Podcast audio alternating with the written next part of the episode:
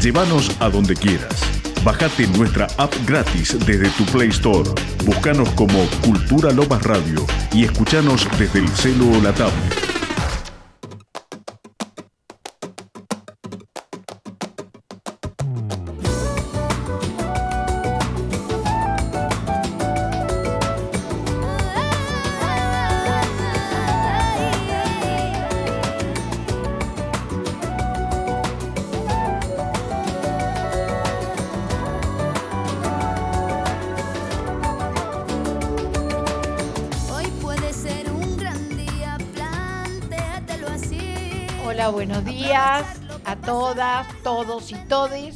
Bueno, aquí estamos como todos los viernes con Gloria tratando de hacer un programa cálido, interesante y feliz sobre todo. Bueno, hoy es 3 de junio, el primer viernes de junio y es el día del Ni Una Menos. Hoy hace siete años que se realizó la primer marcha del Ni Una Menos. A pesar de la lucha de las mujeres en la calle y, siempre pidiendo y, sabemos que necesitamos todavía mucho, mucho, eh, digamos, trabajos y, apoyo de, de las entidades judiciales, se siguen matando cada 29 horas una mujer. Por eso hoy se para, hoy paramos las mujeres en la marcha, porque hoy marchamos de todas las edades y en todos los lugares del país. Así que bueno, Gloria, este, ¿a vos qué te parece? ¿Cómo es la cuestión?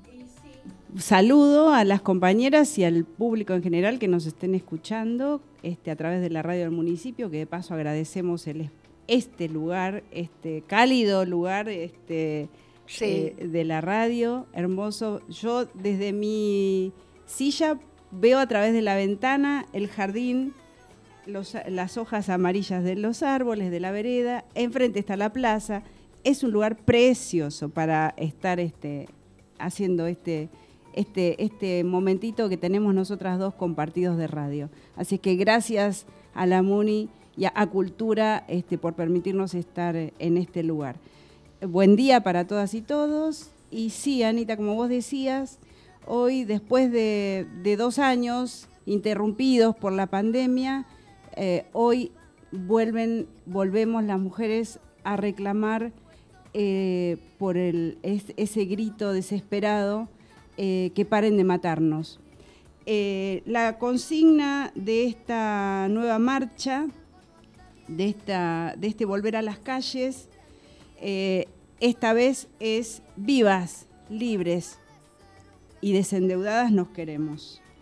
Eh, es así entonces que a partir de las 14 horas este, va a haber concentración y movilización desde todos los sectores, organismos, organizaciones, mejor dicho, organizaciones políticas, este, organizaciones que se han hecho a, raíz también del, Ni Una Menos, ¿no? De mujeres que se juntaron este, como Mumalá o bueno, que supongo que, venían ya desde antes, ¿no? Claro. Este, la Casa del Encuentro, no sé, un montón de, organizaciones que, que se pusieron al frente y unidas y organizadas, este, se logró en el 15, a partir del 15 salir a las calles eh, para gritar, que, sea un solo grito, ¿no? Que paren de matarnos. Y hoy, esta vez, este, se agrega el desendeudadas también porque se pide por más políticas públicas que asistan a las mujeres que están en situación o, atravesando situaciones de violencia, que el Estado también es responsable. Este, y a raíz de, esa situación se solicita, se pide que se sigan aplicando eh, las políticas públicas necesarias y, que, que, se van, que van surgiendo. No decimos que no, estamos de acuerdo que este, van surgiendo situaciones como, por ejemplo, este, este plan tan interesante que es el, no es un plan, es un programa, este, me rectifico, el programa Acompañar, que surgió a fines del año pasado, donde a través del cual se acompaña psicológicamente, judicialmente o jurídicamente a las mujeres que estén atravesando situaciones complicadas de violencia de género o, cualquier tipo de violencia, se le da apoyo y se las ingresa a este programa. Durante seis meses perciben una compensación económica para, para que puedan tal vez salir este, un poco del ahogo o de la situación asfixiante que estén atravesando en ese momento. Bueno, así es que, mm, como vos dijiste, eh, hay un, lamentablemente sigue habiendo eh, las tasas de feminicidios o femicidios siguen igual que en el 2015, hace siete años que se marcha o hace siete años que esto está manifestándose en las calles y ya, este, como dijiste, siete años, seguimos con el mismo nivel de, mujeres muertas. Es horrible, horrible saber que todos los días en cualquier lugar del país hay una mujer, porque es casi, si hacemos... Una por día. Una por día de, los 30 días del mes, una por, por día. Es la verdad que es desesperante. Y aparte lo que es preocupante, la cantidad de niños que quedan huérfanos porque en general si sus papás van a la cárcel se quedan sin mamá. Algunos están prófugos también. No, lo interesante es eh, que las mujeres siempre nos tenemos que cuidar, como que depende, desgraciadamente depende de nosotras, ¿no? En, en ver con qué tipo estamos al lado, porque muchas veces no se tiene conciencia y pensamos que con el amor podemos acompañar o podemos ayudar a ese hombre a cambiar. Y cuando un hombre es violento es muy difícil de cambiar, porque el amor no mata. Aquellos que dicen muero por amor es mentira, el amor no mata. Por eso tenemos que tener siempre la precaución también de ver cómo es el compañero que tenemos. A veces eh, se culpa a la mujer, Muchas veces todavía se la sigue culpando porque provoca, porque no obedece, porque no es una buena madre. Y trabajan con la culpa. Se trabaja mucho con la culpa de las mujeres. Mientras que el, hombre que mata pasa a ser como que lo hizo en un momento de, de bronca con un rapto de locura. Exacto. La maté porque era mía, como decía Galeano, no, no Claro, exactamente. La mujer pasa a ser algo, una posesión del hombre del cual él es dueño. Él se siente el dueño porque tiene poder, porque tiene fuerza. Y muchas mujeres económicamente también dependen de ese hombre. Entonces se juega también con eso. Por eso las mujeres tenemos que aprender desgraciadamente siempre somos las mujeres las que tenemos que aprender, ¿no es cierto? Y a cuidarnos. Eso lo que, lo que aportás es este súper interesante, que la mujer tenga su propia autonomía. También. Eh, que, pueda, que pueda trabajar y, tener su, propia economía, eh, manejar su propia economía, ¿no? Tener un ingreso económico. No es lo mismo como vos decías, convivir eh, con un hombre eh, que te maltrata o, permanecer conviviendo con alguien que te maltrata a raíz de que no tenés un mango para irte a otra parte, para mandarte a mudar. Este, se hace difícil y si hay niños eh, en, en, el matrimonio, en la pareja, peor todavía, porque eh, hay mujeres que la pechugan igual y salen, ¿no? Se van porque no soportan más la situación. Bueno, este, por eso se ven, están las casas de abrigo, las casas que tenemos una en, nuestro distrito que este, muy conocida, que, este, que da abrigo y contención a las mujeres víctimas de violencia. Eh, pero eso no es lo ideal. Lo ideal es justamente que la mujer pueda mantenerse por sí misma, que tenga, que tenga la posibilidad, si es que quiere, la posibilidad de trabajar y tener su ingreso económico para disponer eh, libremente también de un dinero, ¿no? así son las menos las que pueden llegan eh, este, a una instancia en la que pueden este, escaparse o salir de una situación difícil, complicada, donde el patriarcado impone las reglas. Este, pero bueno, eh, eh, a eso se apunta, a que se logren medidas públicas, políticas públicas, que contengan a esas mujeres eh, que caen en esta lamentable situación y que necesitan asistencia. Está bueno también que quienes eh, estén en, esa, en ese círculo viciado intenten pedir ayuda. No hay que silenciar, hay que contar, hay que contarlo, eh, hay que contárselo a la amiga, a la vecina. No hagamos silencio ante eso y los que las rodean a las mujeres violentadas que tampoco hagan silencio, porque muchas veces se encuentran solas. No siempre la familia es el apoyo indicado para estas mujeres, a veces las familias también se borran. Por eso es importante la solidaridad entre nosotras las mujeres. Cuando tenemos una amiga con problemas, a escucharla también tenemos un número de teléfono donde podemos concurrir, que es el 144 Nacional. Están las comisarías de la mujer. En Temperley tenemos una en la calle 25 de Mayo.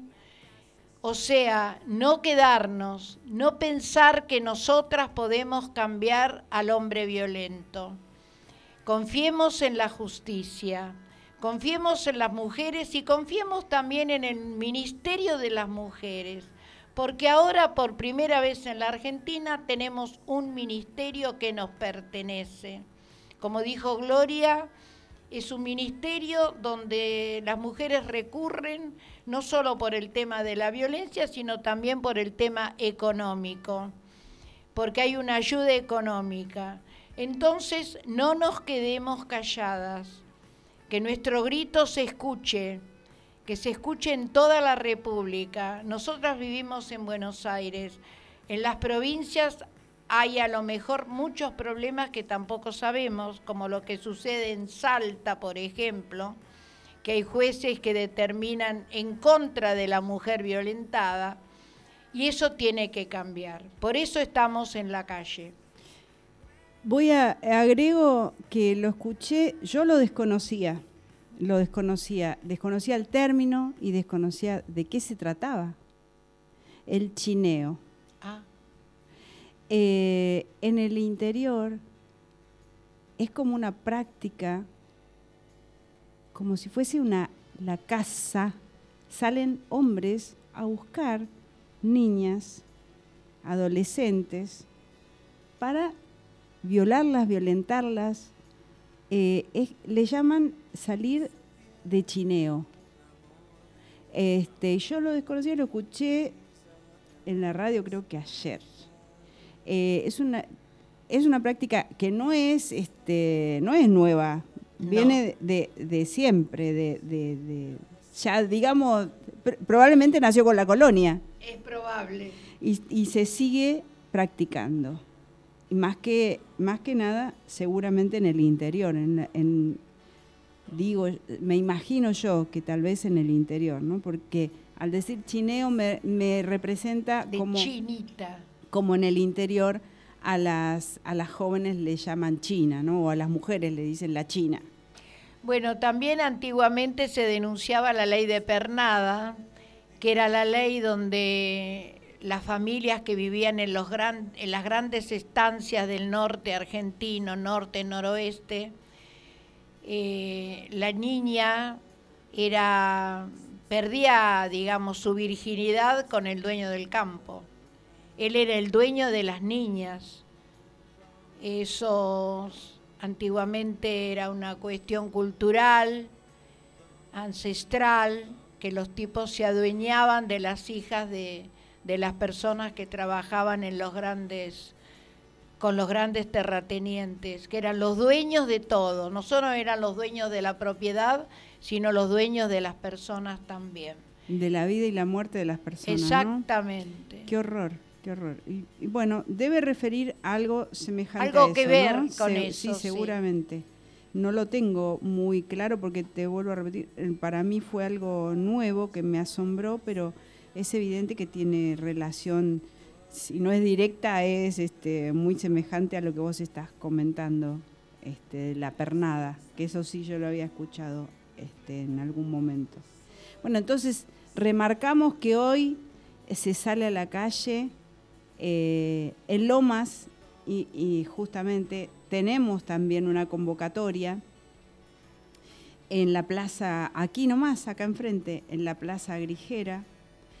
Eh, tenemos la posibilidad de juntarnos este, en un pañuelazo, gritando ni una menos. Eh, a partir de las 14 en la Plaza Grigera de Lomas, entonces también se convoca a las mujeres a unirse a este reclamo de eh, vivas, libres y desendeudadas nos queremos. Que paren de matarnos, ¿no? De una vez por todas, por favor, que se escuche, que se escuche y que sea efectivo. Me gusta el agregado de endeudadas, porque todo el mundo sabe que eh, las mujeres somos las que más padecemos el tema económico. En el mundo las personas más pobres son los niños y las mujeres. Así que que la deuda externa la paguen los que la los, que, la, fugaron, los que la contrajeron. Exacto. Que no nos que no se las agarren con nosotras. También eso es fundamental, exactamente, Anita, tenés razón con esa acotación que me que también este se me había escapado. No. Muy atinada. bueno, si querés, hacemos un recreito, escuchamos este, una, canción que surgió también este, con, estas, con estos reclamos, con estas proclamas, ¿no? Eh, es una, mm, eh, em, una, una, cantante mexicana, si no tengo mal el dato, eh, se llama Vivir Quintana y compuso Canción sin Miedo. Así es que escuchemos, compañeras.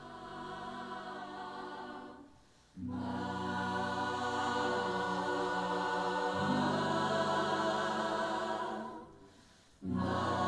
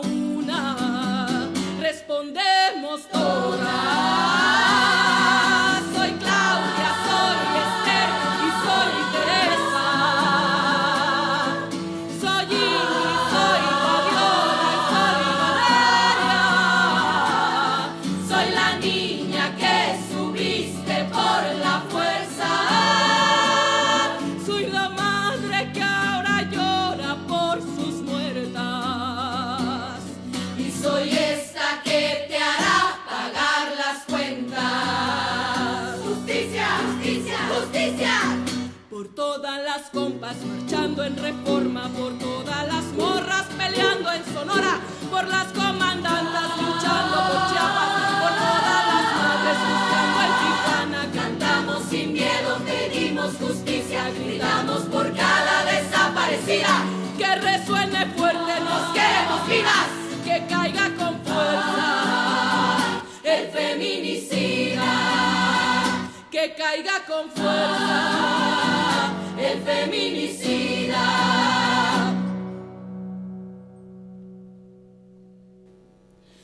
Bueno, aquí estamos de vuelta nuevamente, eh, tratando de, de vislumbrar qué es lo que nos pasa, ¿no?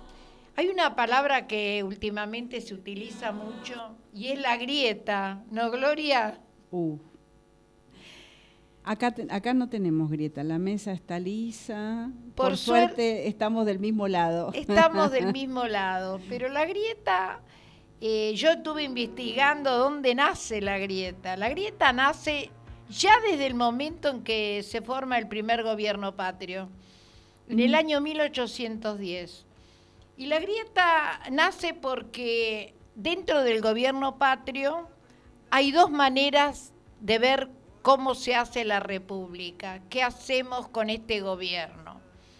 Por un lado están los conservadores, como siempre, y por el otro lado están los democráticos, también como siempre, O sea, los conservadores eran quienes, los que apoyaban al gobierno de a, España. a seguir eh, perteneciendo a la monarquía. Querían, bueno, Cornelio Saavedra era un enamorado de la monarquía española, incluso lo invitaban los españoles cuando hacían una reunión y a él hasta le ponían una corona.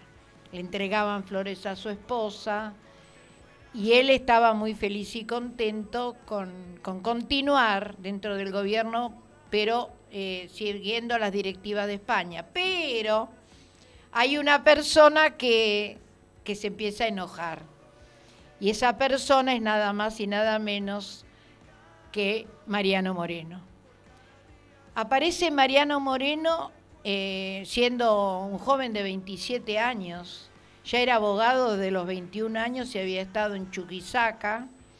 En Chuquisaca también tuvo problemas porque él quería realmente libertad e independencia de España.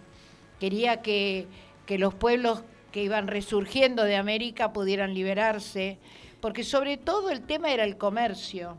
Chuquisaca era, eh, eh, formaba parte del virreinato del Alto Perú. Claro, era el Alto Perú en realidad, ¿no? Claro. Este, y bueno, y, y en la lucha esa, porque había una gran corrupción, porque también es otra palabra que parece que es desde ahora y no lo es.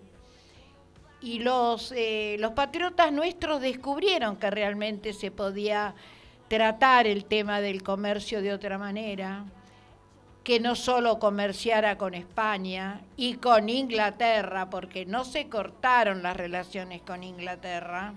Ya vemos de dónde nace todo el poder de Inglaterra. O sea, eh, no se, a pesar de las invasiones inglesas que, Que lo que, derrotaron. que de- que los criollos derrotaron a los ingleses en, en, en 1806-1807, igual este, siguieron, eh, u- u- siguió el comercio con, con Inglaterra.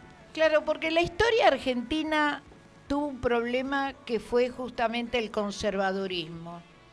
Porque todo lo que, lo que vino después fue la llegada de las familias traídas de España, familias de élite, que ocupaban los grandes territorios de la Argentina, donadas por estos señores conservadores. Como si fueran de ellos. Claro, exactamente. hicieron de un país, lo, lo hicieron a la medida que les convenía. En general, eh, eran personas que trabajaban mucho con los esclavos, porque había compra y venta de esclavos, eh, contrabando de esclavos también. Y todas esas cuestiones las denunciaban nuestros próceres. Manuel Belgrano, muy amigo de Mariano Moreno. Y bueno, y Mariano Moreno empieza a distanciarse en el, al fines del año 1810. a- a- se disuelve el primer gobierno patrio porque no estaban los que participaban de un lado y del otro, entre ellos también eh, estaba Castelli, Monteagudo, que eran los verdaderos patriotas. Eh, de ese, en ese momento, también en el año 1810, el 7 de junio, ante tanta rebeldía, eh, Mariano Moreno eh, saca la Gaceta de Buenos Aires. en ese diario también se muestra todo lo que estaban en contra de, del régimen, porque en cierto modo era un gobierno muy reglamentario, muy conservador.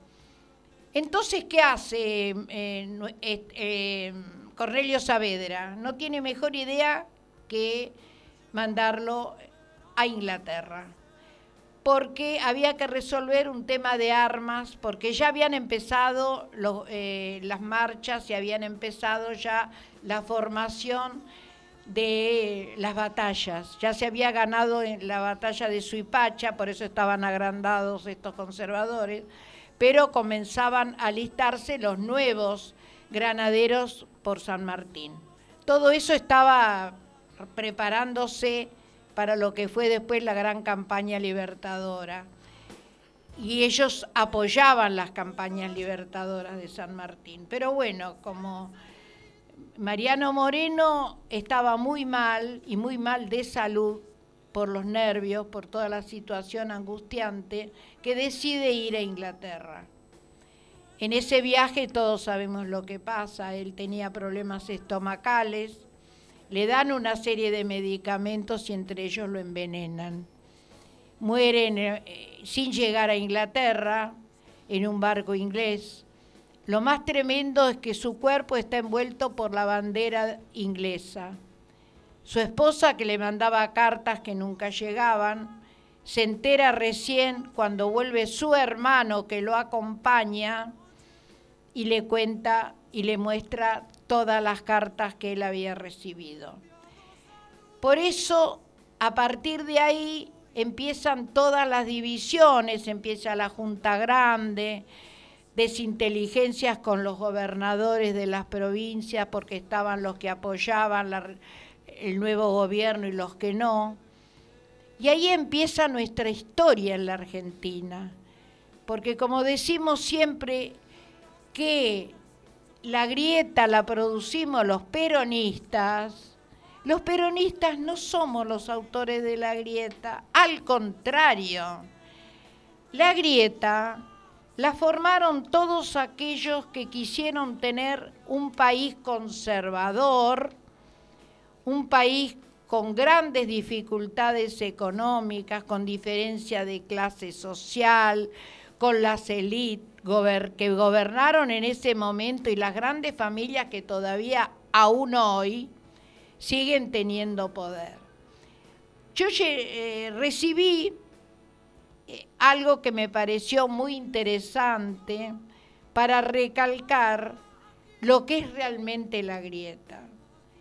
Envenenaron a Moreno. Encarcelaron a Juan José Castelli. No nos olvidemos que Juan José Castelli estuvo preso y luego falleció. Que él era el que escribía las proclamas, era el más conocido. Persiguieron a Manuel Belgrano hasta terminar en la pobreza absoluta, sin tener dinero para pagarle a un médico que hasta tuvo que darle su mejor reloj Fusilaron a Dorrego. No nos olvidemos del fusilamiento de Dorrego en manos de Lavalle, que era su amigo, y obligado por las circunstancias políticas lo tuvo que fusilar, que después se arrepintió también, que de eso algún día lo vamos a hablar. Festejaron la muerte de Vita. Acordémonos, Gloria, nosotras las peronistas, lo que yo por lo menos, vos no sé, eras muy chiquita, pero yo que ya era grande, la lloré. La grieta no la inventaron los peronismos, la grieta tiene 212 años. Y también recordemos como muchos festejaron la muerte de Néstor Kirchner, que eso es muy actual.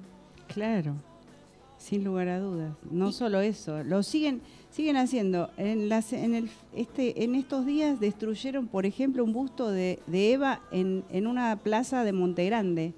Apareció destruido un busto en una plaza.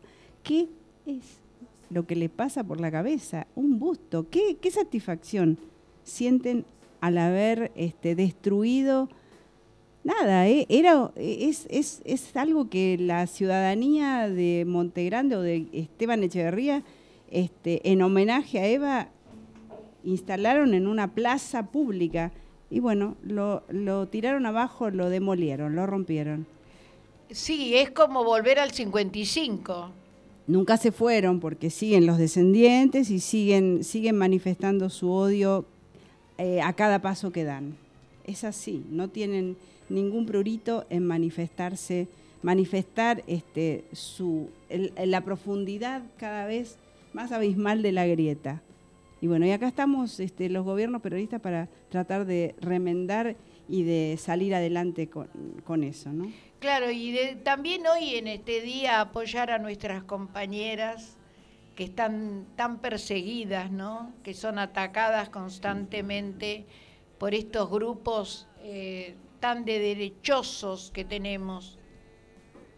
Y me parece que es muy importante justamente tener en cuenta y defenderlas por sobre todas las cosas, porque, porque somos mujeres, porque son mujeres con carácter, porque son mujeres que luchan a la par de los varones, y yo creo que en el fondo hay cierta envidia.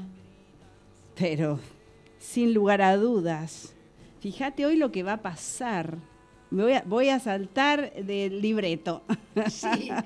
Pero hoy va, hoy va a haber cadena nacional, Ana. Hoy sí. A partir de las 5 de la tarde, cadena nacional. Sí, sí. Nuestra máxima mujer hablará y estará con el presidente en Tecnópolis, cosa que me parece muy importante para este momento que no, donde podemos demostrar que todavía estamos unidas y que el frente sigue vigente y va a ser en conmemoración de los 100 años de IPF. Este, va, va a haber este, festejos en todas las provincias donde IPF tiene presencia. Sí, porque IPF es nuestra bandera. IPF representa la patria. IPF, Aerolíneas Argentinas, el vuelo, los vuelos de aerolíneas con las vacunas realmente es lo más emocionante que hemos vivido en estos últimos tiempos. Tenemos la patria en esas dos grandes marcas nuestras, IPF sobre todo, y lo que han trabajado para, para volver a, transformar Vaca Muerta. Sí, convengamos, este, recordemos que eh, Cristina Cristina reestatiza, reestatiza IPF en el 2012. Luego que en el año 99 el Menemato, la, o Menem, este, la privatizó, la vendió a Repsol, la empresa de bandera española. Exacto. Cristina, en un acto de patriotismo, nos devuelve la, a través, igual hubo una ley que se votó este, favorablemente, en el año 2012 vuelve a, participar el Estado argentino en la empresa IPF. No tenemos el 100%, pero bueno, este, el 51% es del Estado Nacional y el 49% quedó en manos de privados. No obstante, ayer justo este, en un programa de televisión em, formaba parte de, los invitados un, no me voy a acordar el, nombre, iba, iba a anotarlo y me olvidé, este, que profesor este, del INTI que participó en IPF y bueno, un sabio, un este, científico y sabio. Este, él sostenía que con esta participación que hay en EPF, a partir de ahora le tienen que dar más trascendencia y a partir de Vaca Muerta también, ¿no? Que es esta hora otra vez este, que se empezó a, trabajar en Vaca Muerta, que hay que darle relevancia porque no es que, no, que la nafta daba pérdida y que por eso la vendieron, o como que los teléfonos, que los ferrocarriles, como en ese momento este, el, gobierno de, turno en ese momento vendió todas las empresas estatales, que es lo que quieren los conservadores y los liberales, ¿no? Deshacerse de todo lo que sea estatal. Bueno, Cristina logró reestatizar IPF y este señor, como Iventino, obviamente, sostenía que hay que sacarle provecho a vaca muerta. No todo está perdido. No habló de las de las este, de la explotación offshore que, que hoy eh, que se está también este, se ha descubierto que en las en las costas de Mar del Plata este, hay petróleo y que van a también van a mm, profundizar en, en, o, van a avanzar en la extracción este, de petróleo en, eh, en, las afueras de Mar del Plata, en el mar. Pero más allá de eso, eh, Vaca Muerta es nuestra esperanza, o IPF es nuestra esperanza. Y ojalá que se reivindique eh, el laburo de la gente, y porque por lo que contaba, hay muchas terciarizadas que tomaron a la gente que echaron de IPF cuando este, se privatizó. Dio un número escalofriante. Eh, IPF tenía 36.000 trabajadoras y trabajadores en todo el país. De los 36.000 quedaron 6.000. Cuando toma Repsol la empresa, no tiene la capacidad operativa este, con este, el expertise de los trabajadores y trabajadoras que ya este, que habían sido despedidos. Entonces, ¿qué hacen? Vienen con sus pequeñas este, em, empresas terciarizadas y vuelven a tomar a los trabajadores de ex IPF, pero precarizados, con condiciones este, insalubres de trabajo, eh, mal pagos seguramente. Bueno, así es que esperemos que a partir de ahora que se empieza una nueva etapa, IPF revalorice. Eh, vos fijate cómo es la cuestión. Ahora escuchamos al expresidente, ya empezó a hablar mal de aerolíneas argentinas. Ya empezó a decir que él no está dispuesto, si suben, a mantener una línea que es un colectivo volando. Colectivo volando. Aerolíneas Argentinas le pasó lo mismo que IPF, se privatizó. La empresa la compró Iberia, la empresa española Iberia. Se vino abajo totalmente. Perdió empleados, perdieron líneas, perdieron lugares. Fue un desastre lo que pasó. Aerolínea, se volvió a recomponer. Aerolínea reconquistó todos los lugares que había perdido y ahora estos señores se dicen como que Aerolíneas da pérdida y que no están dispuestos a poner un mango. Yo ni le diría señores, personajes.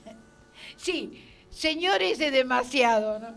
Bueno, Gloria, tenemos que decir antes que nada que hoy recibimos a una nuestra gran y querida amiga María Teresa que nos viene a acompañar. Ahora le vamos a dar la bienvenida a María Teresa, pero después de la canción que, sigue ahora y, le vamos a dar el pase a María Teresa. Mientras tanto la vamos a saludar nosotras con beso. Nosotras te saludamos.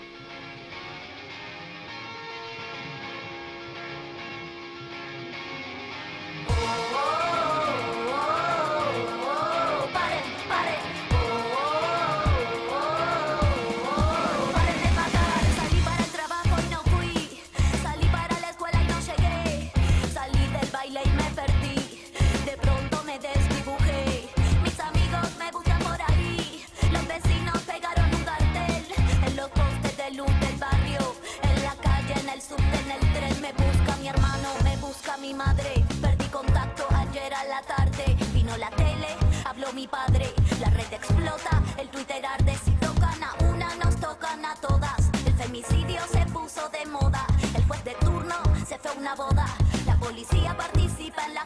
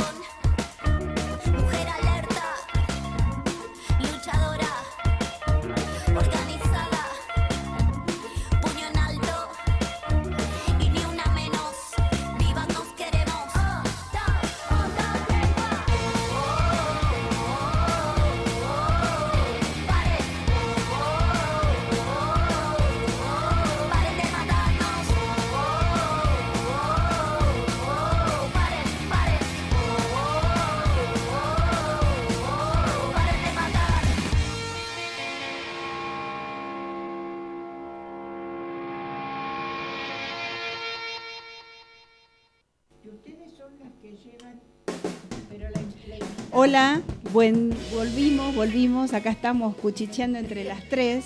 Está María Teresa, nuestra compañera de grupo, este, invitada de lujo de hoy. Así es que, María Teresa, hola, ¿cómo te va?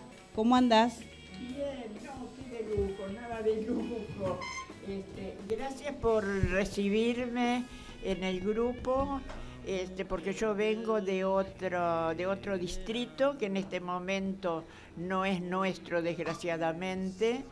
Este, y por suerte estoy en este distrito que sí que es nuestro y con unas compañeras fabulosas y a quienes eh, una de las primeros que conocí fue Ana María, fueron Ana María y Gloria, que me invitaron a, integrarme al grupo y es lo que yo estaba buscando, porque yo dije, bueno, eh, ya que mm, hi- hice se- semejante mudanza que me costó mucho, incluso lágrimas, este, por lo menos encontrar este, un lugar donde continuar mi militancia este, y hablar de política, porque nuestra vida es política. Este, de modo que cuando se dice, bueno, no, yo no entiendo nada de política, este, eh, me parece que justamente en ese momento están haciendo política, porque es la polis, es, la convivencia entre tratar de, de ser mejores.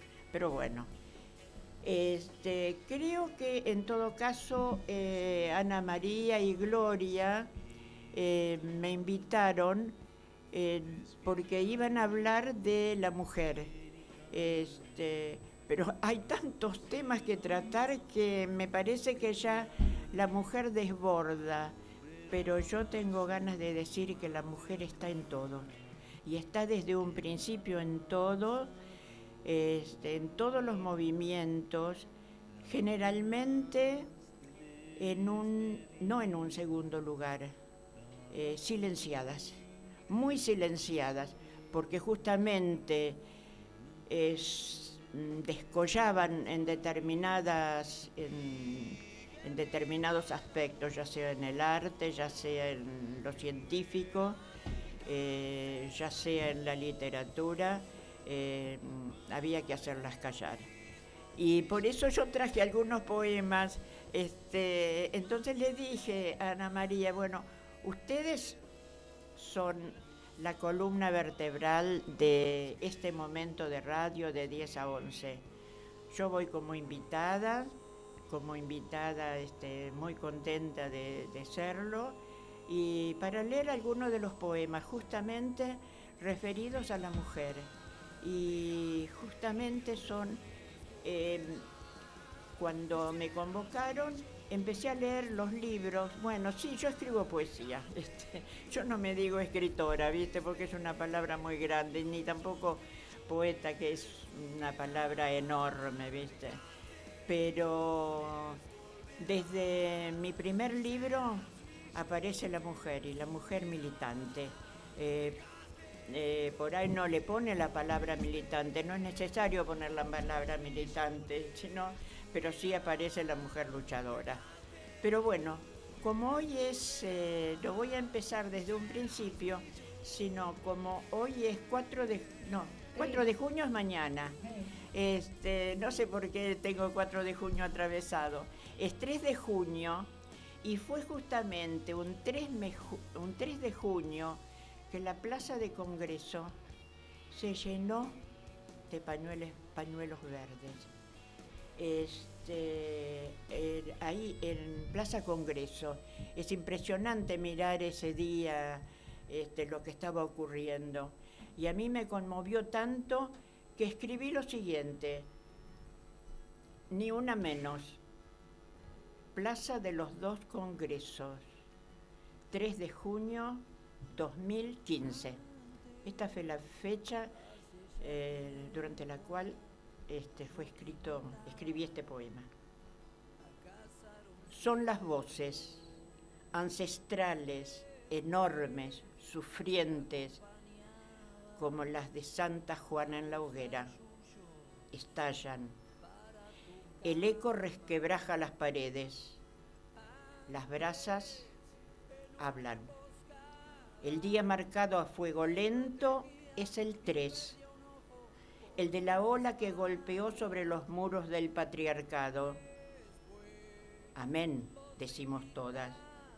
En un otoño primaveral de junio, ni una menos es el grito, único y fuerte, estremece, conmueve los cimientos, ni una menos circula por las venas, tiñe las plazas. El asfalto palpita. Es la rebelión de las víctimas. Somos las nietas de las brujas que no pudiste quemar, dice el ritual. Llama ardiente, quema y resiste el himno sagrado de los cuerpos. Ni una menos. El día es de la fuerza de mujeres Nadie puede detenerlas. Disculpen las molestias, nos están matando. Amén, decimos todas. El clamor atraviesa el mundo. E, el parlamento se, se tiñe de violeta. También el mundo planetario. La calle es el refugio de los cuerpos. Muy lindo. Este fue el 3 de junio, esto ocurrió un 3 de junio de 2015, la rebelión de, las mujeres, cuando nos hicimos escuchar, o por lo menos creemos que hemos sido escuchadas, porque a partir de entonces, em, a través del Congreso, por suerte, han aparecido algunas leyes que, em, que da ánimo y alienta a las mujeres, la ley del aborto,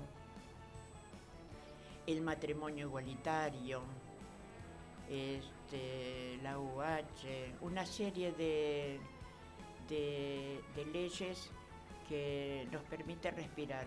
Sabemos que tenemos, mejor dicho, siempre la tuvimos porque la robamos a la voz pero ahora sabemos que hay leyes que están con nosotros eh, y que fuimos nosotros que escribimos esas leyes.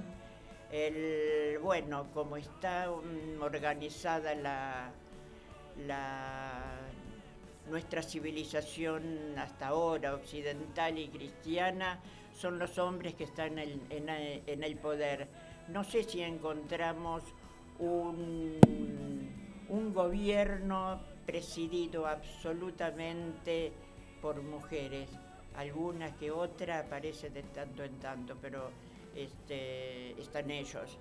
Así que nosotros empezamos a ocupar un lugar y mm, las jóvenes están creciendo muchísimo y eso es, este, nosotros que ya tenemos cierta edad, eh, o somos, este, tenemos todavía la- las ganas de seguir luchando hasta el final, recibimos a toda esta juventud con los brazos abiertos para Y continuar la lucha. No nos olvidemos tampoco del 3 de marzo, el 8 de marzo, perdón, porque el 8 de marzo también hace- hacíamos nuestras marchas donde del Internacional de la Mujer, donde nos, nos dábamos cuenta de que faltaba algo, que nos faltaba algo y ese algo era justamente lo de hoy.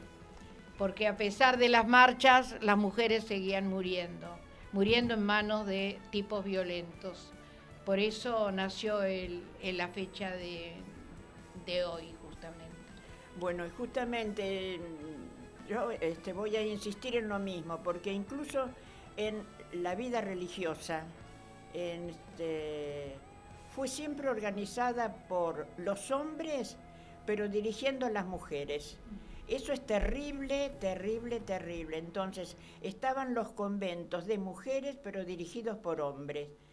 Por eso, este, y pensemos en nuestra América Latina También. en nuestra América Latina y justamente en, es- en un primer libro yo escribí algo pensando justamente en las mujeres y en ese tipo de mujeres que van a ser silenciadas, pero que la historia, en este caso la historia literaria, nuestra historia de colonización y, conquista, no la va a olvidar nunca No. que es este, eh, Sor Juana Inés de la Cruz.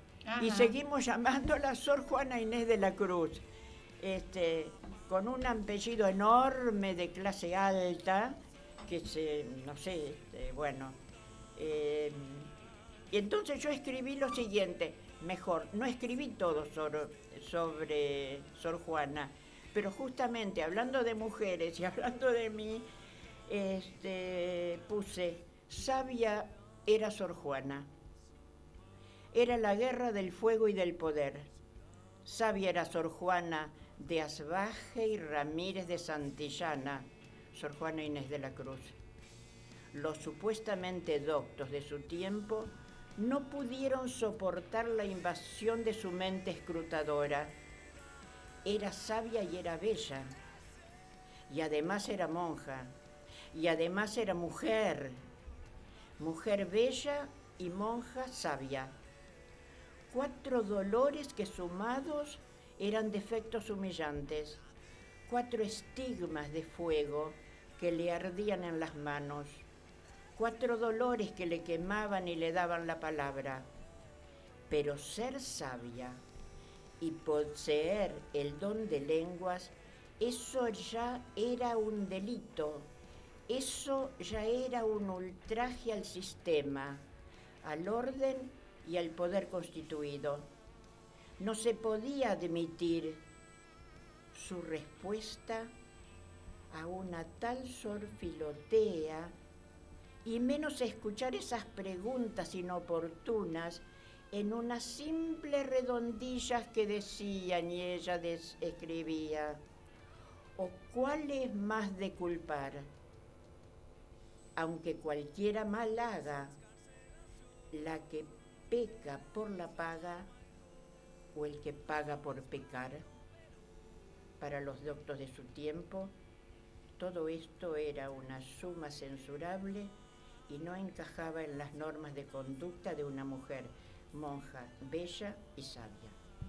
Y antes que terminemos, quiero Esto comentarte siglo la película. Renacimiento. O En la película que la hizo María Luisa Bember con Asunta Serna, que es una excelente película que se dio hace unos cuantos años, no sé si la habrás visto. sí, Ah. por supuesto. Sí, sí, Eh, sí. ¿Cómo se llamaba Sí. la película? Em, Eh, Vos sabés que no me acuerdo. bueno, lo dejamos para eh, como tarea, la vamos a buscar. Tarea para el hogar.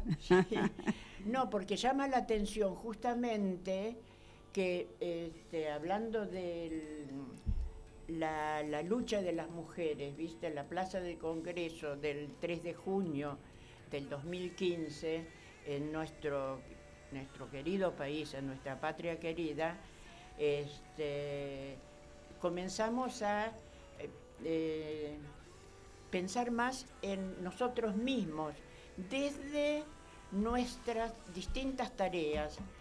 yo digo de nuestras distintas tareas de militante, aunque sea en el hogar, en la fábrica, en la literatura, en la docencia, este, como sirvientas. Este, yo he hecho un poco... Este, Perdón, no se usa más la palabra sirvienta. Ah, bueno, claro.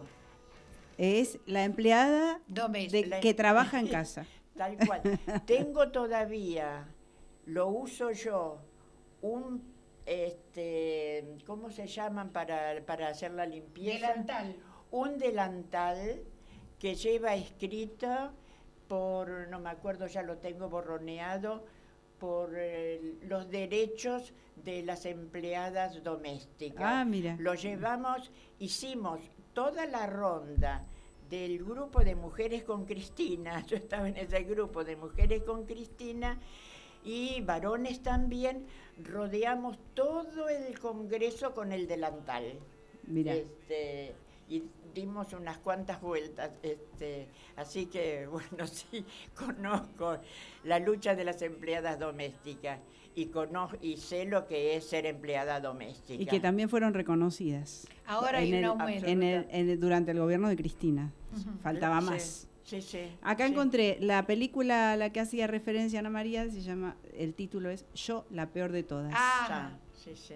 yo la peor de todas. Bueno, María Teresa, la verdad que este un lujo, como dije antes, que hayas venido y que nos hayas compartido estas dos creaciones tuyas.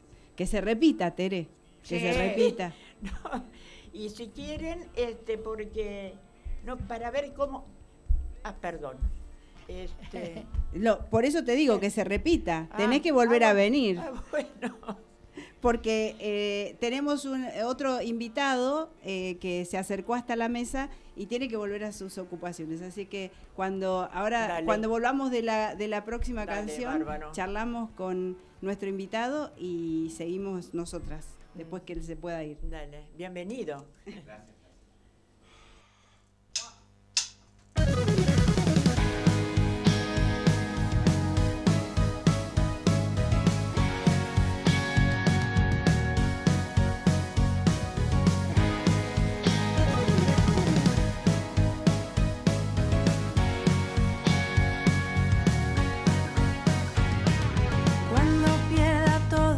partidas, cuando duerma con la soledad,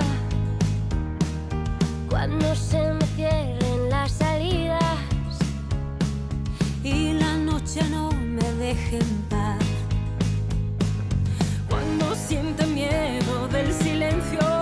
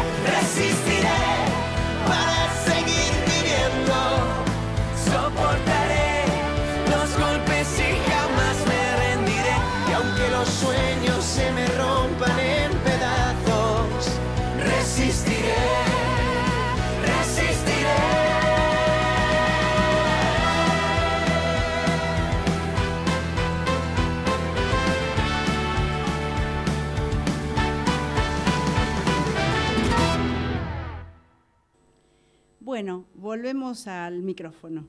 Eh, como dije antes, también tenemos la visita de eh, nuestro compañero Lito Font, que hoy es el subsecretario de, de la Secretaría del IMDIPAM, del IMDIPAM. Ahí me enredé, me enredé un poco, pero es del IMDIPAM, de la Sí. Subsecretaría de, Sub- de Subsecretaría Personas. de Personas Adultas Mayores, pertenecientes- pertece- pertenecemos en el INDIPAM, que es el Instituto Municipal de Discapacidad y Personas Adultas Mayores.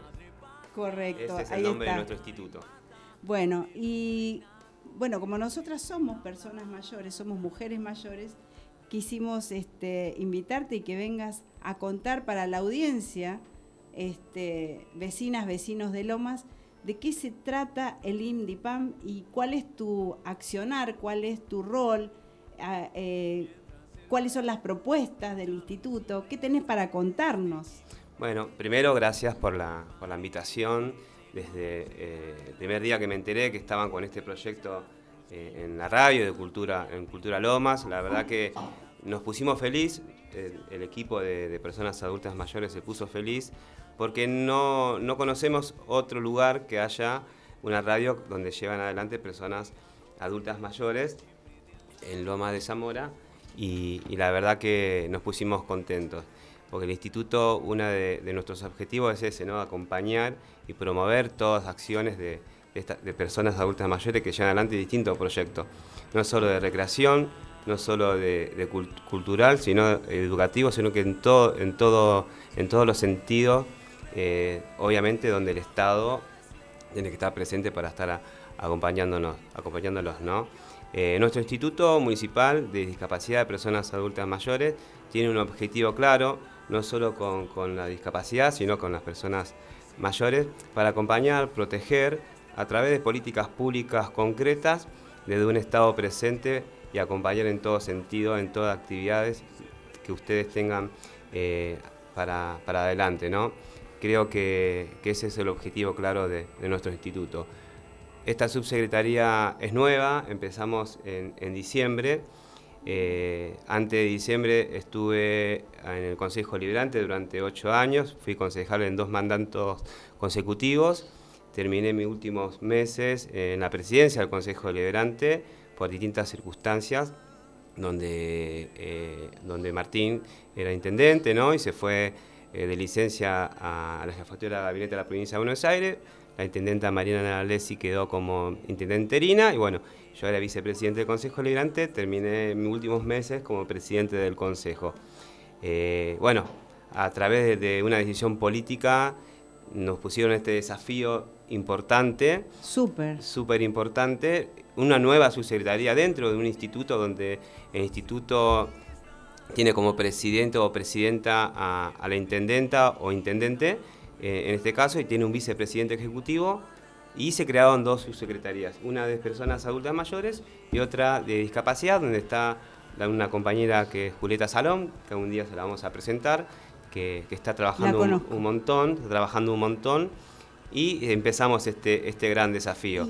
perdón, que te interrumpa, antes que vos asumieras o antes que se dividiera el IMDIPAM en dos subsecretarías, a cargo estaba el señor Mogliani. Yo lo conocí, toda una institución dentro del municipio. Armando Mogliani, sí, tuve la suerte de cuando yo em, comencé en el Consejo Liberante de 2013, fue compañero mío de banca.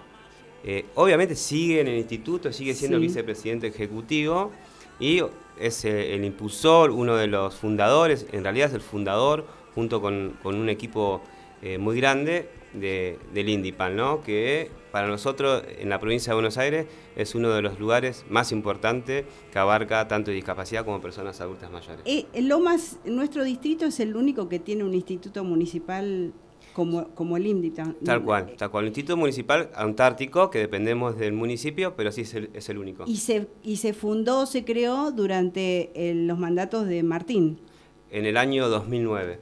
Por eso. A través de un grupo de padres, que, siempre lo cuenta Armando, ¿no? cada vez que nos, que nos reunimos, un grupo de padres que, que venían en una lucha con temas de discapacidad, eh, se pudieron ir juntando y reuniendo, como pasa un montón de cuestiones con ah. con, distintos temas, la organización popular, y se, terminó armando este instituto con ideas de, todos, pero siempre la cabeza de Armando, con una decisión política de Martín, obviamente, donde se, fundó ese instituto, está en la calle Frías a, 1115, en la entrada del parque, eh, donde tenemos también, más allá de las oficinas del instituto, está el servicio TEA, que es una innovación totalmente en la provincia de Buenos Aires, eh, y tenemos el taller protegido, todo eso respecta a, discapacidad.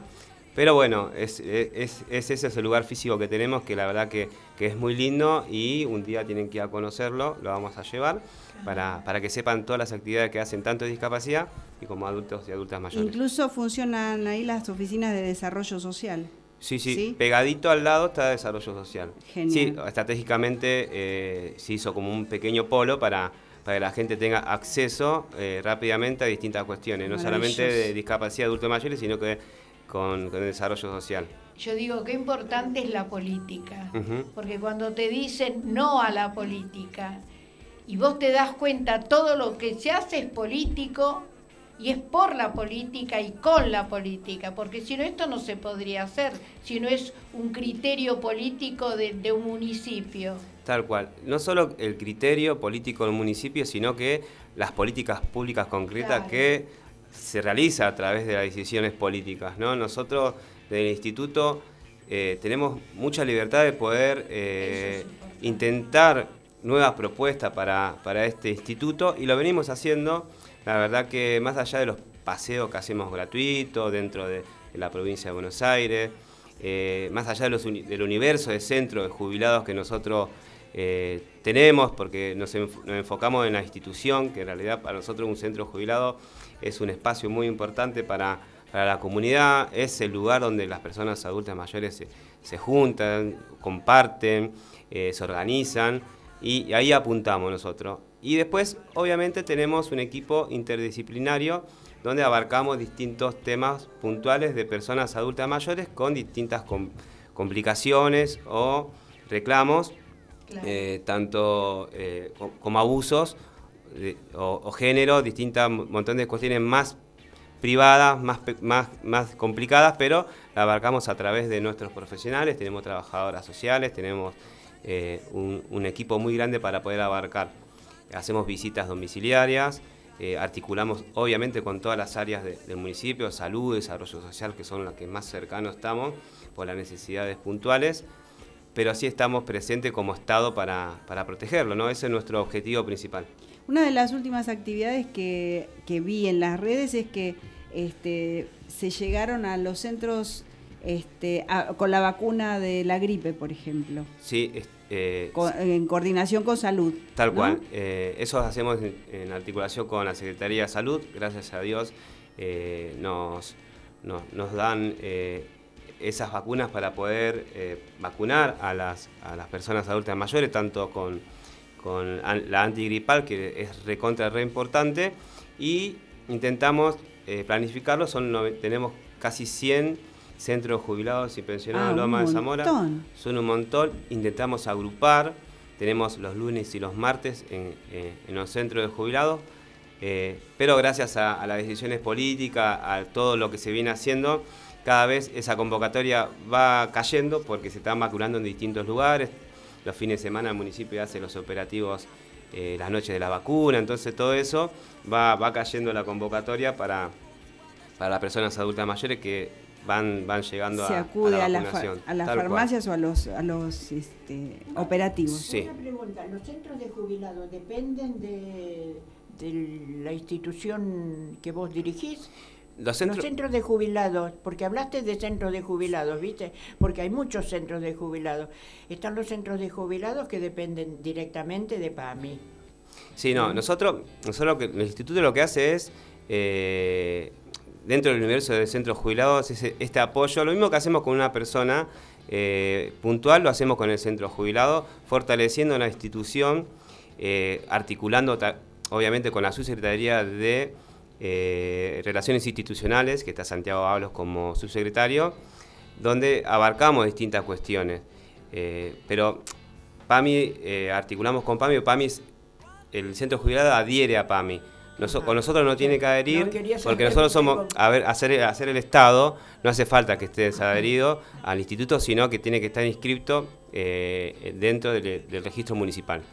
Eh, una vez que está inscrito, nosotros podemos estar acompañando y protegiendo con distintas acciones desde, desde el instituto. Claro, no, mi pregunta va porque justamente yo estaba en, en otro, na- nada del centro de jubilados, ¿viste? Pero en una asociación este, este, que eh, para tener personería jurídica eh, era necesario tener una conexión con eh, la madre de, el jefe, que no me acuerdo cómo que se llama, que está en de los escritores, el centro de escritores. Bueno, yo estaba en, el, en, la dirección del grupo de escritores de- De- 3 acá de en Loma- febrero. ah, de 3 de febrero. En, en 3 de febrero. Pero para tener la, la personería jurídica fue necesario tener una conexión directa con, este, vendría a ser la, no me acuerdo ahora el nombre, este, eh, que vendría a ser la casa madre que está en, en Capital, en la calle Montevideo, que por suerte este, la logramos, así que eh, éramos una filial. Por eso mi pregunta es, era, ¿cuál es la conexión, viste? Porque también yo me la planteé del grupo nuestro, este, que ahora es de adultos mayores, al principio era el grupo de jubilados, ¿no? Mi pregunta era un poco, este, ¿dónde estamos parados, viste? Si vamos a reclamar algo, ¿quiénes somos? Entonces, bueno, Lo que- tener, Bien, Yo quiero tener agregar, cierta ver, personería, ¿viste? Me, me parece importante. a, a Tere, que los centros de jubilados están compuestos por no solamente jubilados de PAMI, pueden no pertenecer Claro, a PAMI. Justamente esta- esta- yo le preguntaba Claro. qué pasaba con los centros de jubilados Claro, del claro. instituto, que me, que Claro. me lo No. dijo, ¿viste? No, no, no, me Nosotros, parece bárbaro. un- me parece sí, bárbaro. muy buena, muy buena tu pregunta, lo- tu reflexión. Nosotros, una de nuestras funciones de- del instituto, de la subsecretaría, es acompañar administrativamente, Claro. tanto con personalidad jurídica o con reconocimiento municipal, a los centros jubilados. Se acercan al instituto, los asesoramos, tenemos un equipo donde lo acompañamos en todo el proceso de, organización, porque, a ver, eh, el centro jubilado tiene una comisión directiva, tienen que hacer asamblea, tienen su libro. Todo eso eh, nosotros, lo, nosotros lo ayudamos para que puedan eh, salir adelante con todos esos papeles. Mm. También estamos en proceso de hacer una capacitación a, los dirigentes, porque nosotros entendemos que un presidente de un centro jubilado es un dirigente para nosotros, porque el centro jubilado es, es, sí, es totalmente eh, y trabaja para la comunidad. Y vamos a empezar a hacer eh, charlas y talleres para asesorarlo y enseñarles cómo hacer el proceso de todo, todo eso que es asamblea, eh, libros, reconocimientos que para nosotros es fundamental. Lo hacemos nosotros, lo ayudamos, pero para nosotros eh, sería muy importante que lo puedan hacer ellos. Eh, ese es uno de nuestros objetivos. Después, si quieren, les cuento lo que venimos haciendo puntualmente en general del instituto. No solo lo acompañamos administrativamente, sino que brindamos paseos gratuitos a distintos lugares de la, de la provincia de Buenos Aires, La Plata, Estadio Único de La Plata. Eh, la Quinta de Perón, que ese es uno de los lugares que uno de los lugares que más le gusta pasear, que le, lo bueno es encanta. Que se sepa, ¿no? Poder difundirlo y que sepamos lo, lo que podemos hacer con ustedes. Claro, seguro. Obviamente, y creo que este es, un espacio totalmente eh, para poder difundir eh, estos paseos nosotros se lo estamos brindando a los centros de jubilados, a la institución o toda institución que, sea relacionada con las personas adultas mayores. También porque, porque es eso, ¿no? Llevar a pasear a una persona mayor y que conozca la Quinta de Perón, San Vicente, el Estadio Único de La Plata, eh, la Ciudad de los Niños, la, la, Virgen de Jostan. Digamos, hay un montón de lugares que estamos eh, llevando y estos tres meses, junio, julio, agosto, los suspendemos, pero después el resto del año eh, estamos haciendo, la verdad que, un montón de paseos. Un montón. Y los fines de semana eh, se decidió, perdón, se decidió a través del instituto, que es el que, el vicepresidente ejecutivo Armando, decidimos eh, brindar la movilidad para los fines de semana a los centros de jubilados, donde ellos elegían ir, no sé, queremos ir a Luján. Le brindábamos la movilidad, los dos, los dos colectivos, y ellos van a Luján, pasan el día, comen su asado, se organizan eh, o hacen los paseos que tengan que hacer dentro de, Luján, y después lo traemos hasta, hasta el centro jubilado. La verdad que eso para nosotros, eh, acompañar todo ese proceso, es muy importante, porque reactiva, las, activa, eh, le da inclusión. No, a ver, estamos hablando de centro jubilado que tenemos en el centro de Banfield y tenemos un centro jubilado en Santa Catalina. Digamos, eh, eh, eh, eso lo que, lo que es importante del instituto, ¿no? Incluir y que se conozcan entre ellos y que un centro jubilado que nunca haya venido al, Teatro Municipal a ver una obra de Nora Cárpena, por ejemplo, como lo que hicimos la, los últimos días, es súper importante. Porque lo, lo, haces parte, lo traes, lo llevas los abrazás, los protegés. Eh, y la verdad que para nosotros, por eso a veces, eh, más allá que uno no viene de, este rol, pero sí vengo de, la política y para mí eh, esto es muy importante. Y es, la verdad nos, fortalece y no, no, hace, no hace bien.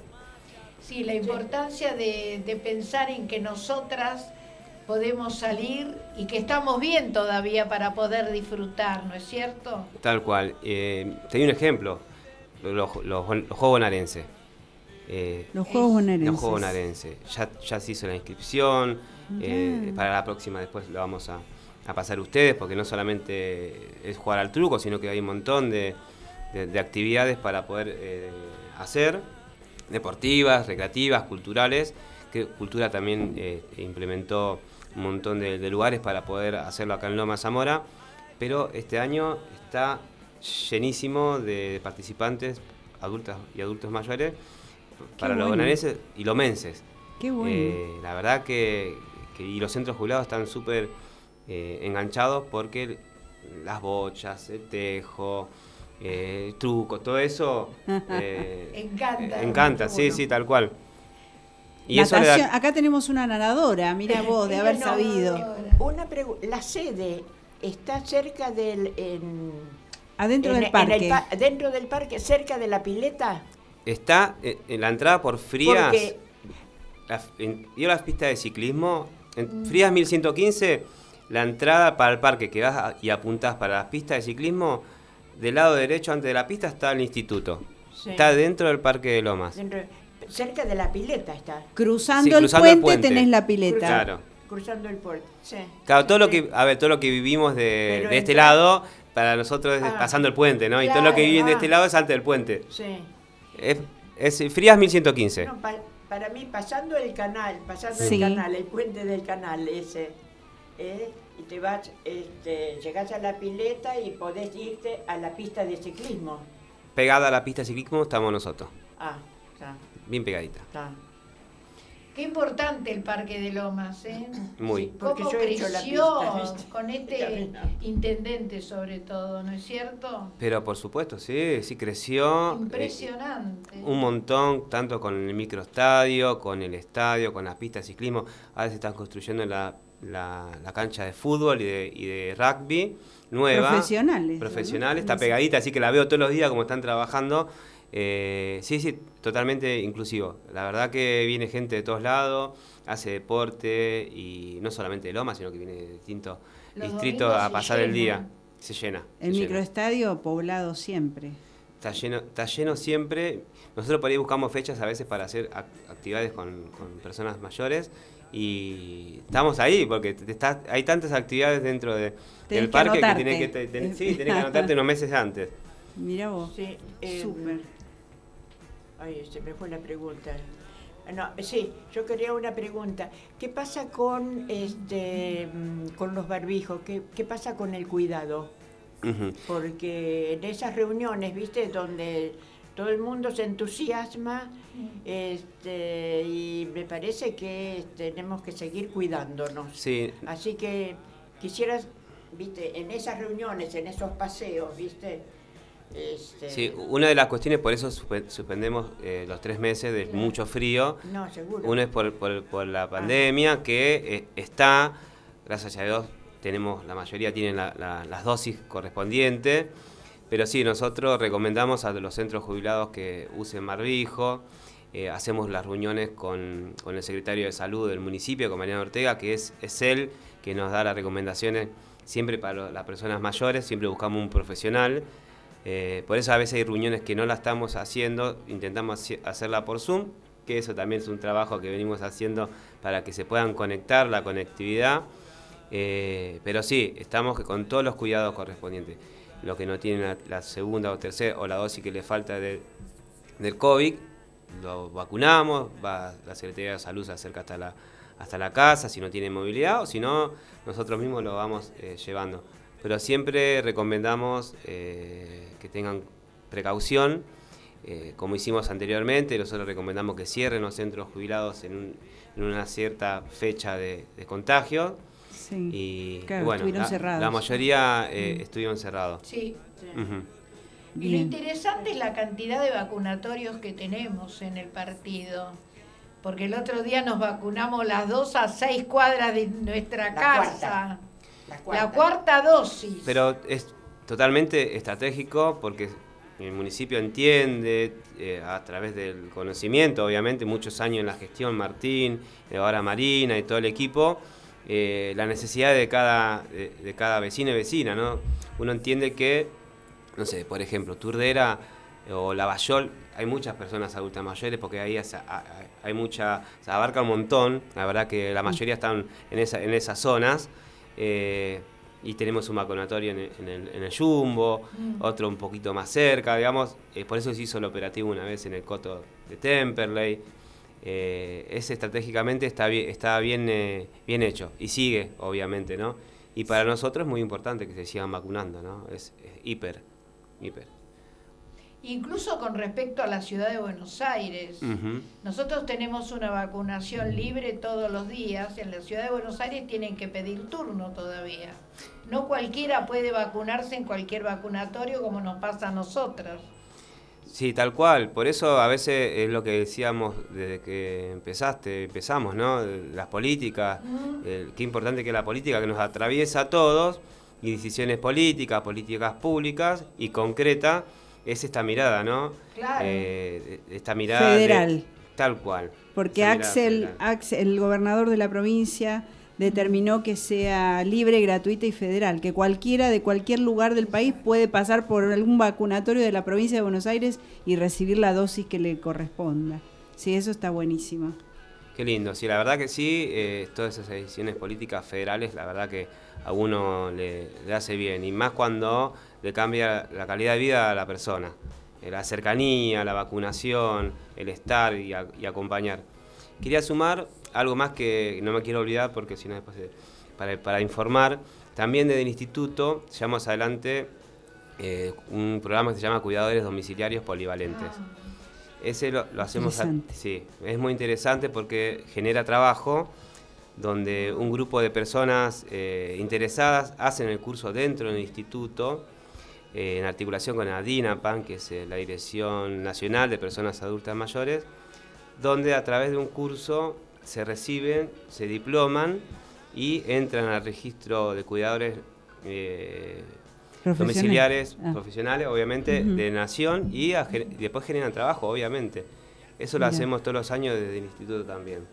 Buenísimo. Es, es- es muy, muy importante para poder transmitir.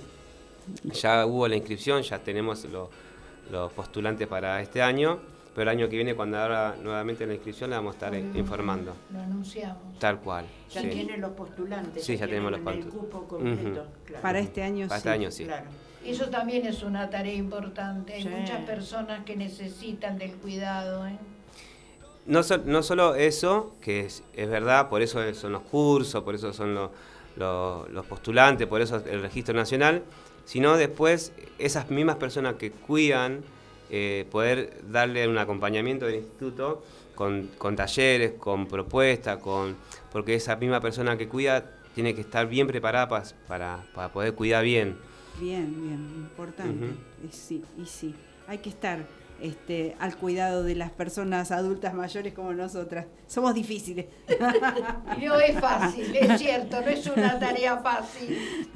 No, la, la- la verdad que, que este, desde diciembre hasta la fecha hemos recorrido un montón con todo el equipo y eh, hemos conocido un montón de, personas que la verdad que la, ma- la mayoría, y te digo todos, son, son muy generosos, muy buenos, muy activos, muy activos y no se cansan de pedirnos talleres. Eh, este año eh, comenzamos también con un taller de centros conectados, le pusimos el nombre. Es un taller donde se realizan eh, actividades y se enseña el buen uso de las redes sociales, las com- la computadora. La verdad que estamos apuntando a eso, porque se, se usa un montón el celular, se, usa mucho la tablet, se usa mucho la, la notebook. Sí. Eh, empezamos con esos talleres que se llaman Centros Conectados, que lo queremos ampliar una vez que podamos a través de- del municipio y de nación y de provincia poder eh, abarcar con más eh, herramientas a los centros, podemos agrandar más el, taller. También estamos con un, taller que se llama eh, Centros Cuidados, donde la provincia de Buenos Aires, desde la subsecretaría de, de Participación Ciudadana de la provincia de Buenos Aires, Seguridad Lomas, eh, obviamente el instituto, hacemos talleres para personas adultas mayores de precaución de estafas Ah, mira. Cuento del tío, el, uso de, de las redes sociales, de la información. Se hace un pequeño taller donde también viene el 911, el buen uso del llamado 911, donde es, es una hora, no- una hora y media, donde se le, se le da información a las personas mayores para que eh, tengan los, los cuidados de la estafa. Eh, Estar atentas. Salideras, entraderas. Llamadas eh, telefónicas. llamadas telefónicas. rescate. Todo Sí. eso, todo eso que, que usted lo, lo hacemos en el taller, eso empezamos este año, llevamos por el centro número 12, si no me equivoco, con los talleres. Cuando termina el taller, la policía de la provincia de Buenos Aires nos brinda la orquesta sinfónica, donde terminamos con un poquito de música eh, que la verdad que se, se- se enganchan, le gusta, eh, vienen toda la policía vestida con todas su- sus cosas, La gala. eh, la gala, y le damos un poco ahí de, de- de todo, ¿no? Para que eh, estemos atentos a lo que la información que, que- que nos dan, que les damos, y nos vamos un poquito de Alegría, bailando y alegre. Bien. esa, esa es la idea de, del instituto, ¿no? En general, eh, siempre hay alegría en esos grupos, en esos, en esas salidas, son muy divertidas. Pero por supuesto, mira, nosotros nos piden un montón, y justamente estamos acá en, en el teatro, nos piden muchas actividades eh, que sea para personas mayores, pero no música para personas eh, que... No, ellos quieren No el minué, cumbia, el- no, no el minué. cumbia, bailar, música, eh, y eso la verdad que lo estamos intentando cumplir. Lo mismo que lo de que ustedes estuvieron presentes, la mayoría. Lo del teatro fue una propuesta totalmente desde cultura, que, que nos, que nos dijo que, que era exclusivamente para personas mayores, y empezamos a trabajar en- automáticamente. Y cuando empezamos a trasladar, porque tenemos reuniones todos los viernes en el instituto con todos los, los presidentes de los centros, que es un consejo consultivo en realidad, donde se, se hacen propuestas, se hablan, y, y cada centro nos puede decir lo que sienten, lo que está pasando en ese momento, y después trasladarlo a, políticas públicas. Bueno, en este caso, cuando apenas dijimos lo de Nora Cárpenas, todos, todos. Todos No hubo- levantaron la mano. Todos, no hubo uno que dijo que no. Y, y solo dijimos Nora Cárpenas, no, ni, siquiera le dijimos el elenco, que el elenco es un... Muy bueno. Y la obra, que, que Y la estuvo obra- maravillosa, y me que- encantó, me encantó. Yo no pude, pero las chicas vinieron y yo sabía, conocía la historia. Sí, la obra está muy linda porque está relacionada con, con un geriátrico. Mm. de- obviamente el objetivo es dejarle ese mensaje a la persona mayor que eh, la persona mayor puede proyectar eh, más allá de la edad y, y de las cuestiones de uno, ¿no? Y ese es el mensaje final que, que deja la obra, donde están en- dentro de un geriátrico y entra un- un- una persona nueva y bueno, y empieza toda una historia donde es- Empieza la rebelión. Sí, empieza la rebelión, tal cual, ahí está la, como se llama, rebelión otoñal. Y termina muy linda, pero no se la quiero contar toda porque por ahí se repite. Sí. No, y lo interesante es que en nuestro grupo tenemos de muchas edades. Es- Está bueno y ahora eh, tenemos eh, dos funciones más, si no me equivoco, y después eh, vienen con, en agosto, si no, si Dios quiere, vienen con otro repertorio. Ah, qué bueno. No el mismo elenco con otro repertorio. Ah, Así que podemos repetir con los centros de jubilados para que puedan venir. Y, y sumo lo último para, para redondear nuestro, nuestro rol, nuestro trabajo en la subsecretaría. También llevamos adelante el registro municipal de geriátricos. Eh, geri- Mirá. Loma Zamora hay más de 62 geriátricos, donde el instituto, a través de fisca- fiscalización de la provincia de Buenos Aires, eh, intentamos que cada geriátrico esté en condiciones para que pueda atender a la persona adulta mayor que, que- que tienen dentro de, de su institución. Que sean dignos. Que sean dignos. La eso verdad- me parece fundamental. Siempre con profesionales, con eh, capacitadores, con personas de nuestro equipo que están capacitados. No todos podemos entrar al geriátrico, sino que tenemos personal eh, autorizado eh, a través de y articulación con, con Nación, con provincia y el municipio desde la área correspondiente llevamos adelante el registro, y que para nosotros es fundamental y también empezamos este año una actividad dentro de un geriátrico eh, que la verdad que, que empezamos a hacer despacito. Es una actividad que se llama Bienestar Integral, donde una de las profesionales nuestras, que se llama Vanina, ingresa al geriátrico y le da actividades de estimulación, de movimientos. Eh, la verdad que, y, y- y lo que estamos viendo, porque es más que nada una prueba piloto, que estamos logrando el objetivo. Que, esas mismas personas que no hacían nada, el día de hoy, después de cuatro meses, llega Vanina y ya la conocen, saben que tienen que empezar a, a prepararse, escuchan. eh, la verdad que es os- otra mirada totalmente distinta a, De lo que es. a lo que es un centro jubilado. Qué ¿Y bien. los talleres tienen también talleres de día, por ejemplo? ¿Hay talleres de día? Nosotros estamos articulando un montón con PAMI. La verdad que PAMI eh, este año eh, está articulando con el instituto eh, un montón, desde paseos hasta distintas actividades. Digamos, PAMI tiene un montón de, acciones, un montón de programas que, los centros jubilados no, los, no lo saben y intentamos darle la información, no sé, por tirarte un programa, tiene un programa que se llama Fútbol para Todos, donde el centro jubilado puede adquirir un televisor, un teléfono e internet. Y la verdad que eso es esas tres cosas para nosotros, para el instituto, para el Estado, después nos sirve para poder implementar otros programas, como centros conectados. Entonces, ya tenemos internet, tenemos la tele, tenemos, digamos, es, eh, esa articulación para nosotros es fundamental. El Bien. triángulo eso, ese es, y o- ojalá que siga funcionando. Genial. Bueno, Lito, la verdad que te agradecemos que que hayas venido, que hayas, nos hayas dado tanta información que desconocíamos. Importantísimo.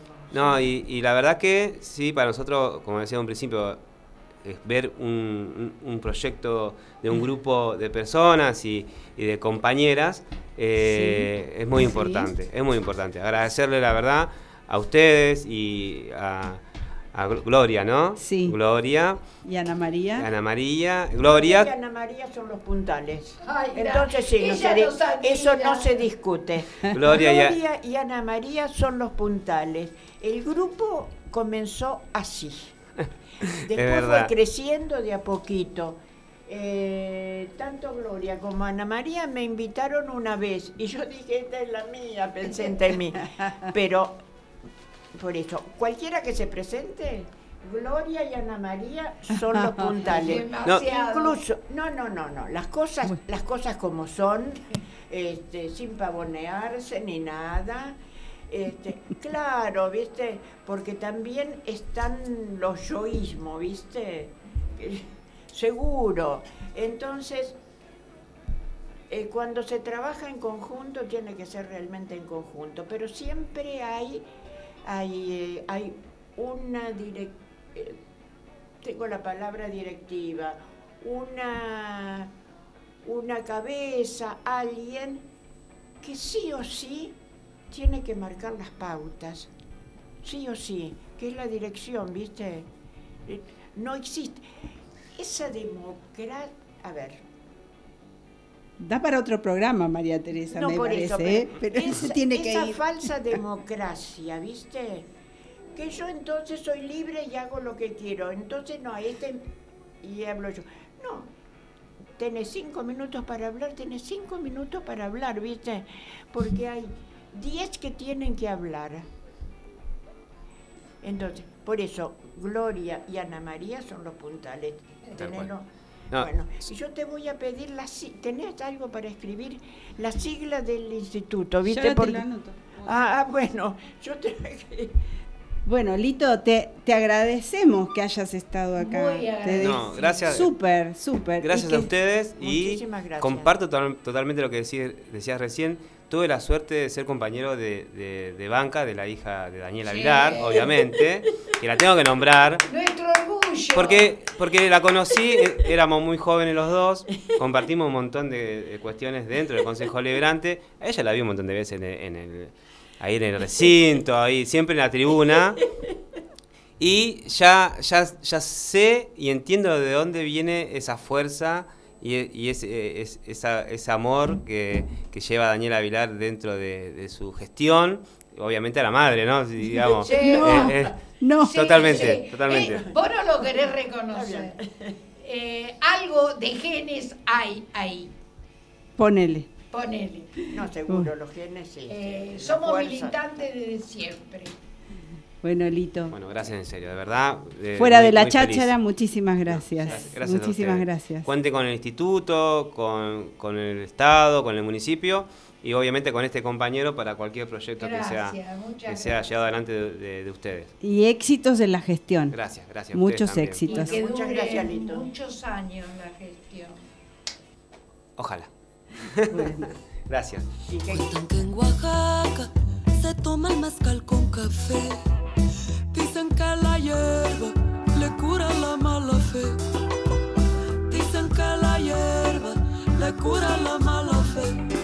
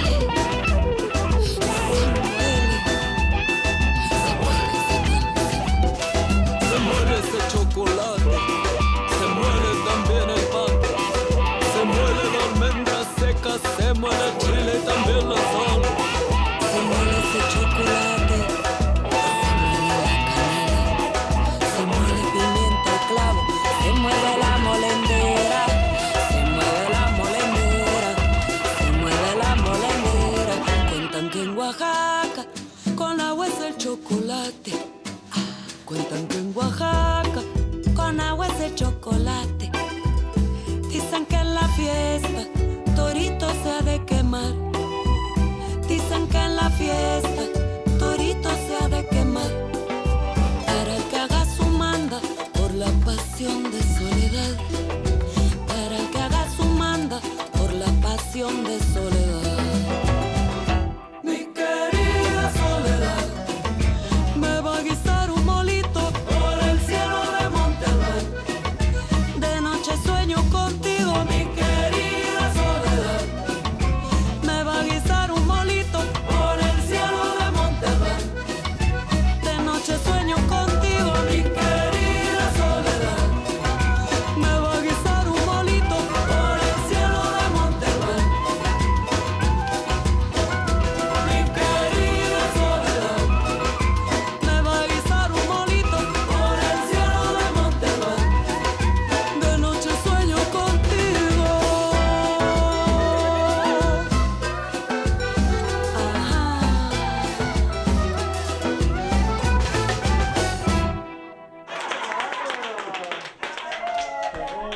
Después que se fue, eh, que tuvimos la amable visita de Lito Font, que vuelve a sus actividades, eh, nos, nos dieron autorización para cerrar el programa, así que María Teresa va a leer otra de sus poesías y Ana María y yo ya nos despedimos. Termina de leer Tere y les decimos hasta el próximo viernes. Claro, hasta el próximo viernes y bueno, pasen lo lindo todo este fin de semana. Te damos el pase a vos, Tere, todo tuyo. La mujer abre lo prohibido.